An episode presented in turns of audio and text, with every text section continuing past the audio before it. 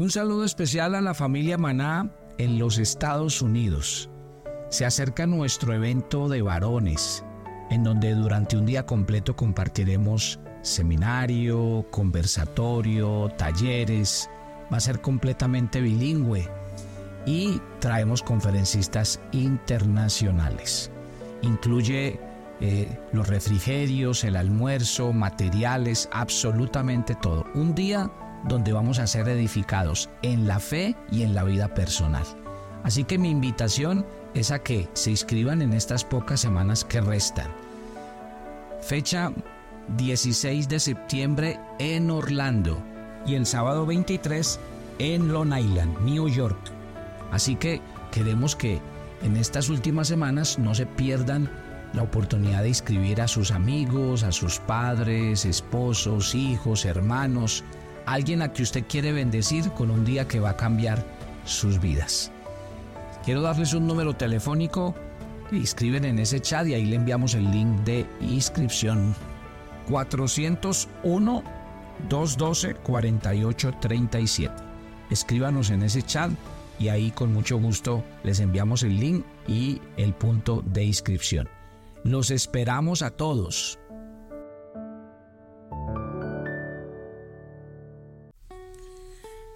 ¿Cómo sé que estoy orando bien? Esa sí que es una muy buena pregunta. A veces lo que más desanima a los cristianos es que sus oraciones no son efectivas, es que a veces sus oraciones no se responden y entonces siempre nos hacemos la pregunta, ¿estoy orando bien o no estoy orando bien? Pues bueno, de eso se trata nuestro devocional el día de hoy. Buenos días, soy el pastor Carlos Ríos y este es nuestro devocional maná, una aventura diaria con Dios en nuestro canal de YouTube Devocional Maná. Usted puede entrar, suscribirse, le va a llegar el devocional todos los días sin que nadie se lo tenga que enviar y usted lo va a tener desde las cero horas de cada día. Imagínese qué belleza. Así que a todos los que viven en los más remotos lugares del mundo y en otros continentes, ellos utilizan eh, los cambios de horario y desde muy temprano, desde las cero horas, reciben el devocional. Muchos al final al final, allá en la parte de abajo, hay un botoncito que dice gracias. Y hay gente que está dando gracias de corazón porque son bendecidos con este devocional y algunos aprovechan para hacer alguna donación a eh, este hermoso tiempo devocional. Que Dios los bendiga. Eh, bueno, mi querida familia, yo, yo tengo varias cosas para decir con respecto a este punto y sería como ponerle una anotación a nuestra oración. Sería decir, a ver, ¿Estoy o no estoy orando bien? Entonces yo le voy a dar algunos puntos y usted me dice, ah, esto está pasando con mi oración, quiere decir que estoy orando bien, pero si eso no está pasando, entonces realmente ahí sí toca tomar medidas. Ya la semana pasada hablamos de lo que no es la oración. Y por eso si usted no ha escuchado esos audios, lo invito a que se devuelva. Y ahí está, eh, así no debemos orar. Y ahí hay varios puntos importantes. Pero a ver, vamos a hacernos entonces la evaluación. Yo les decía a ustedes la semana pasada que a veces oramos, pero no oramos. Porque realmente a veces lo que eh, hacemos son oraciones completamente equivocadas y por eso es que son oraciones que no son atendidas ni escuchadas eh, para, para, digamos, para nuestros propósitos. Entonces, analicemos el día de hoy. Primero, el primer punto que usted tiene que analizar de que si está orando o no está orando bien es la oración se está haciendo más frecuente cada mañana, cada día. Porque si la oración no se está volviendo frecuente y se vuelve una necesidad, ahí ya me está revelando que hay algo que no está sucediendo bien, que no estoy haciendo bien. Porque una oración verdadera y bien hecha me lleva a que cada día dependo más de eso. ¿Se acuerda lo que el Señor dijo? Sin Él nada somos y sin Él nada podemos hacer. Así lo entiendo yo. Yo entiendo que la oración es entender claramente eso. Entonces, si yo estoy orando bien, mi conclusión cada día cuál es? Hombre, que cada día para mí orar es una necesidad. Acuérdense de Mateo 6:33. Busquen primeramente el reino de Dios y su justicia y las demás cosas vendrán como por añadidura. Y Juan 15, versículo 5 dice, separados de mí, nada podéis hacer. Entonces lo primero que usted se debe evaluar es, ¿estoy practicando la oración cada día y cada mañana como una necesidad y un hábito y no lo puedo dejar de hacer? Felicitaciones. Usted está orando bien, porque la buena oración lo lleva a uno a permanecer en ella. En cambio, si yo, no me, si yo me siento cada día como desmotivado y hay otros factores que no me dejan y como que hoy sí, a los ocho días vuelve y juega y de vez en cuando, entonces eso sí revela que eh, nuestra oración no está siendo bien hecha en la presencia de Dios.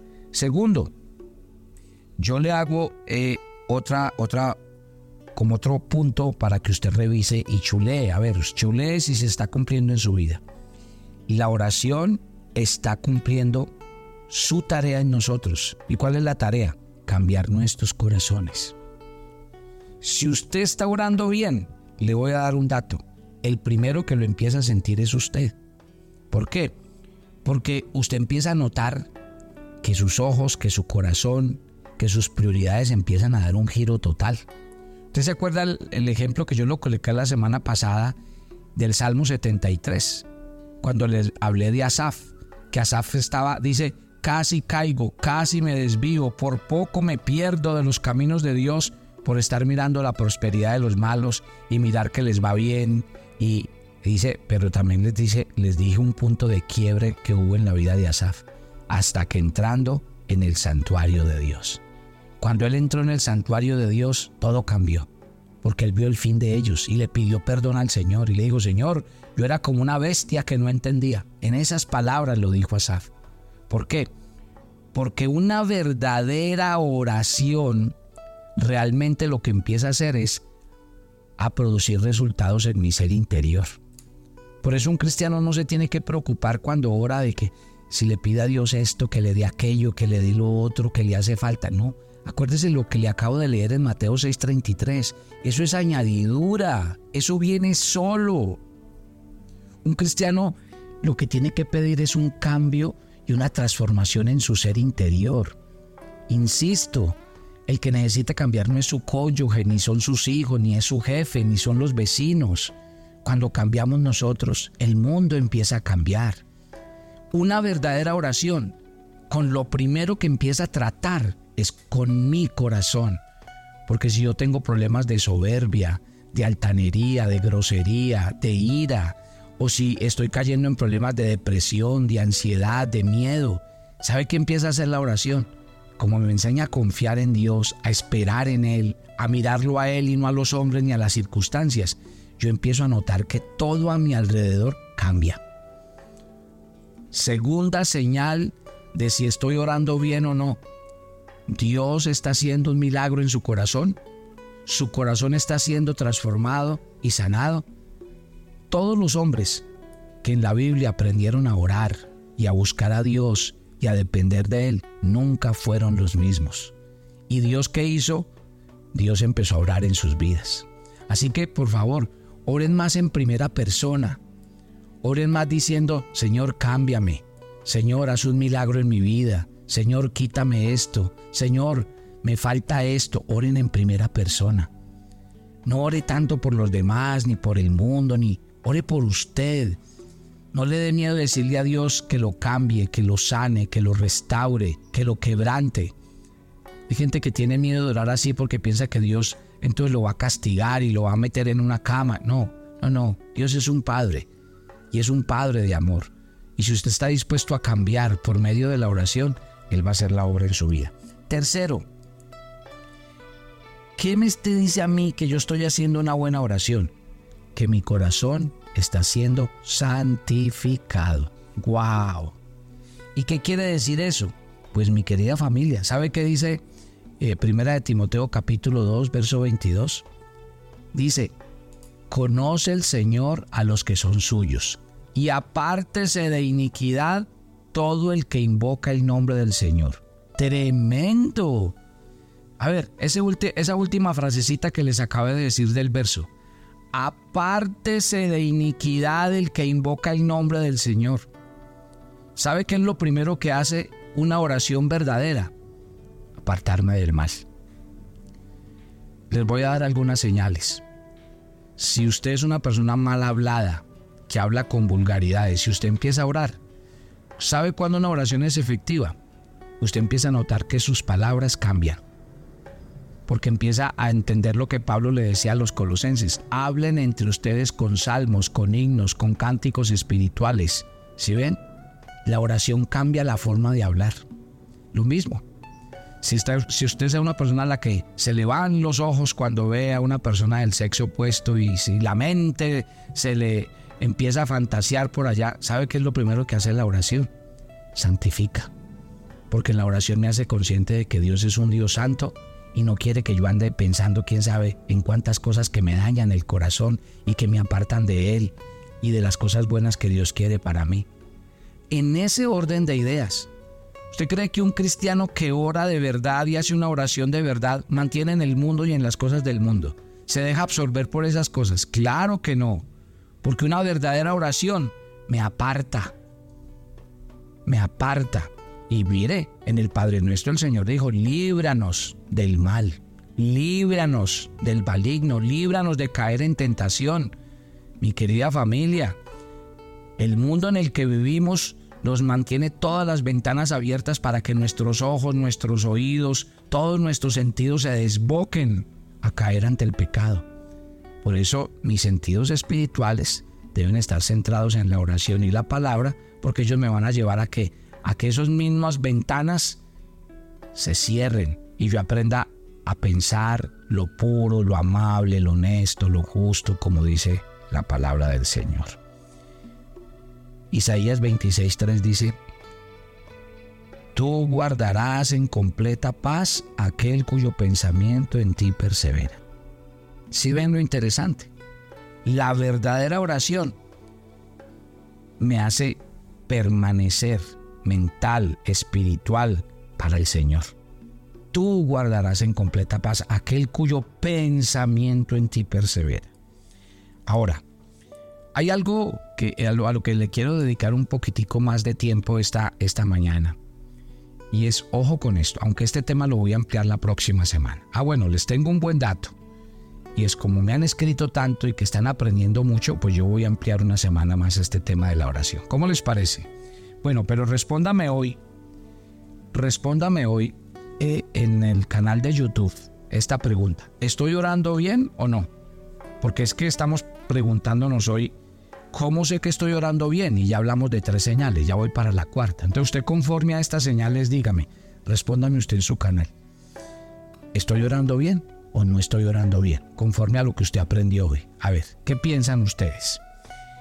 la cuarta señal tiene que ver con la oración de fe. Y para eso voy a utilizar un texto en la Biblia, eh, que es un texto que a mí particularmente eh, me, ha, gustado y, enseño mucho. ¿Por qué? Porque yo creo que le lleva a uno como a entender dos facetas de, de la fe que son muy importantes.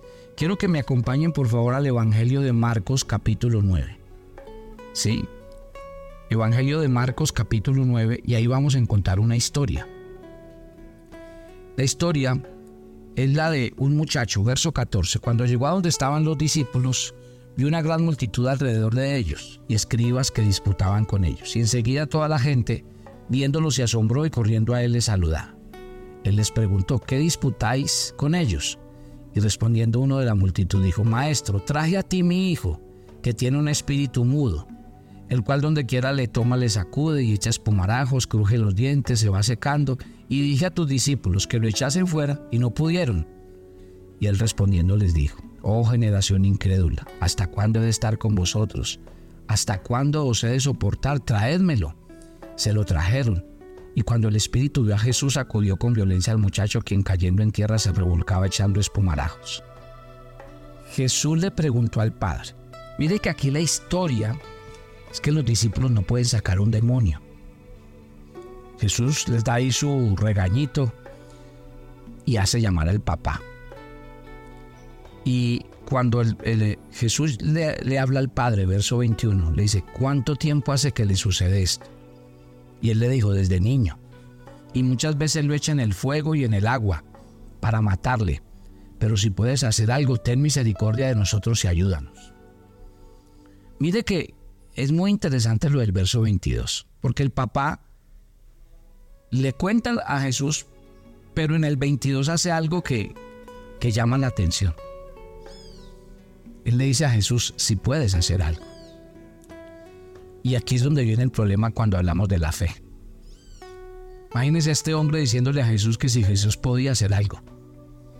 O sea, si hay algo que nos debe quedar claro a nosotros cuando oramos, y, cómo sé yo que estoy haciendo una verdadera oración, si yo no albergo la incredulidad en mi vida.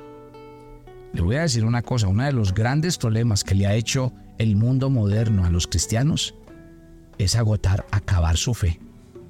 Yo no sé, pero yo vivo sorprendido como pastor. Yo a veces veo que entre los cristianos cada vez hay más incredulidad. Yo a veces veo que entre la iglesia del Señor cada vez hay menos creyentes. Y yo me quedo aterrado. Porque es que se supone que nosotros somos creyentes. Parece ser que lo que está pasando en la iglesia es algo muy común que se llama es muy fácil creer en Dios, pero muy difícil creerle a Dios. Y yo creo que es tal vez lo que está pasando. Que todo el mundo cree en Dios y que en las iglesias dice que creemos en Dios, leemos la Biblia, adoramos al Dios de la Biblia, pero cuando ya se trata de creerle a Dios y sus hechos maravillosos, a nosotros el mundo, la publicidad, yo no sé, tantas voces como que nos han acallado y nos han dicho, ya, dejen la bobada los cristianos, dejen el fanatismo, ¿Cuál Dios que hace milagros? Los milagros ya pasaron. Y como hay ciertas corrientes cristianas que ya hablan de que ya el don de milagros no existe, el don de fe no existe, entonces eh, esos en vez de ayudar, esos predicadores en vez de ayudar a la fe, entonces están afianzando el camino de la incredulidad, porque entonces ya uno se encuentra cristianos diciéndole a uno, no es que ya los milagros pasaron, es que ya el tiempo de los milagros fue para su tiempo. Por Dios, por Dios, He ahí la crisis de fe que hay entre los cristianos hoy día. ¿Por qué? Porque nuestra fe no está fundamentada en el Dios de la Biblia, en conocer al Dios de la Biblia y, entender los milagros que Él hace. Si yo miro esta historia, ¿cómo es que este hombre le dice a Jesús si tú puedes? Bueno, Jesús entendió las palabras de este hombre y las entendió muy bien. Y por eso en el versículo 23 Jesús le dijo, si puedes creer, al que cree todo lo es posible. O sea, Jesús le dejó saber a este hombre, no Señor, no depende de mí. Yo sí puedo. Yo tengo el poder y la autoridad sobre los demonios, sobre las enfermedades, sobre lo que sea. Pero si tu fe no es la fe necesaria para esto, entonces tu hijo no va a ser sano. Y me encanta cómo termina el versículo. Porque el Padre en un acto de humildad le dice al Señor, Señor, creo, ayuda a mi incredulidad. Yo creo que una de las cosas en las que usted puede repasar hoy, si usted está orando bien o no, es en el, en el tema de la fe y la incredulidad. Porque yo creo que ahí es donde estamos fallando tremendamente.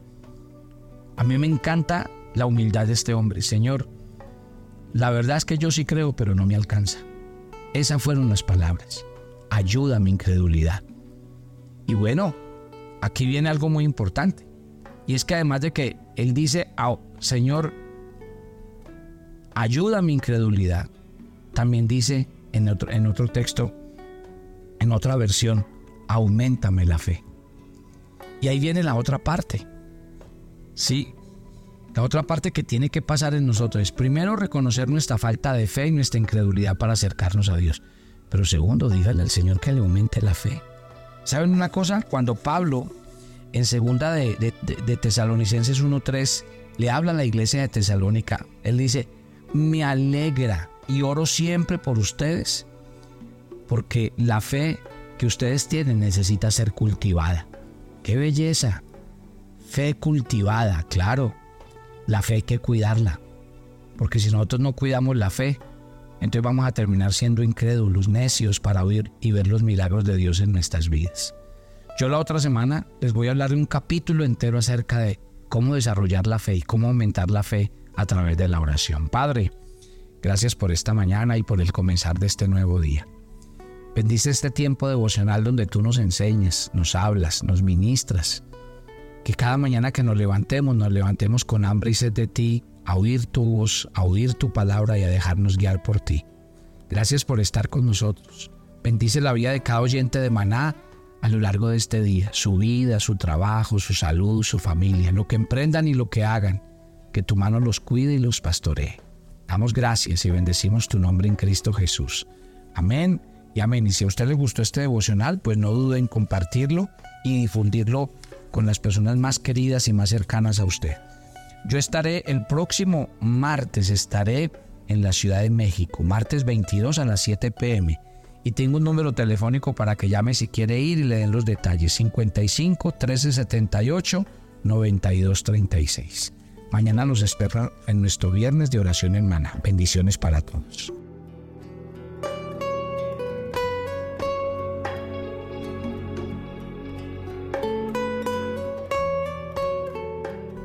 Agenda devocional, Mana.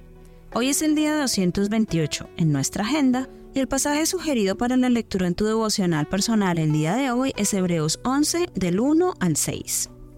Solo quienes tenemos fe nos acercamos a Dios y recibimos lo que conforme a su voluntad esperamos recibir. Por eso no desmayes. Dios no miente, Dios no tarda, pero Él sí recompensa a quienes lo buscan con sinceridad. Te invitamos ahora a que respondas las preguntas que encuentres en tu agenda que te llevarán a conocer cada vez más a Dios y crecer en tu vida espiritual. Y para confirmar tus respuestas, visita nuestra cuenta de Facebook Devocional Maná o nuestra página web devocionalmaná.com.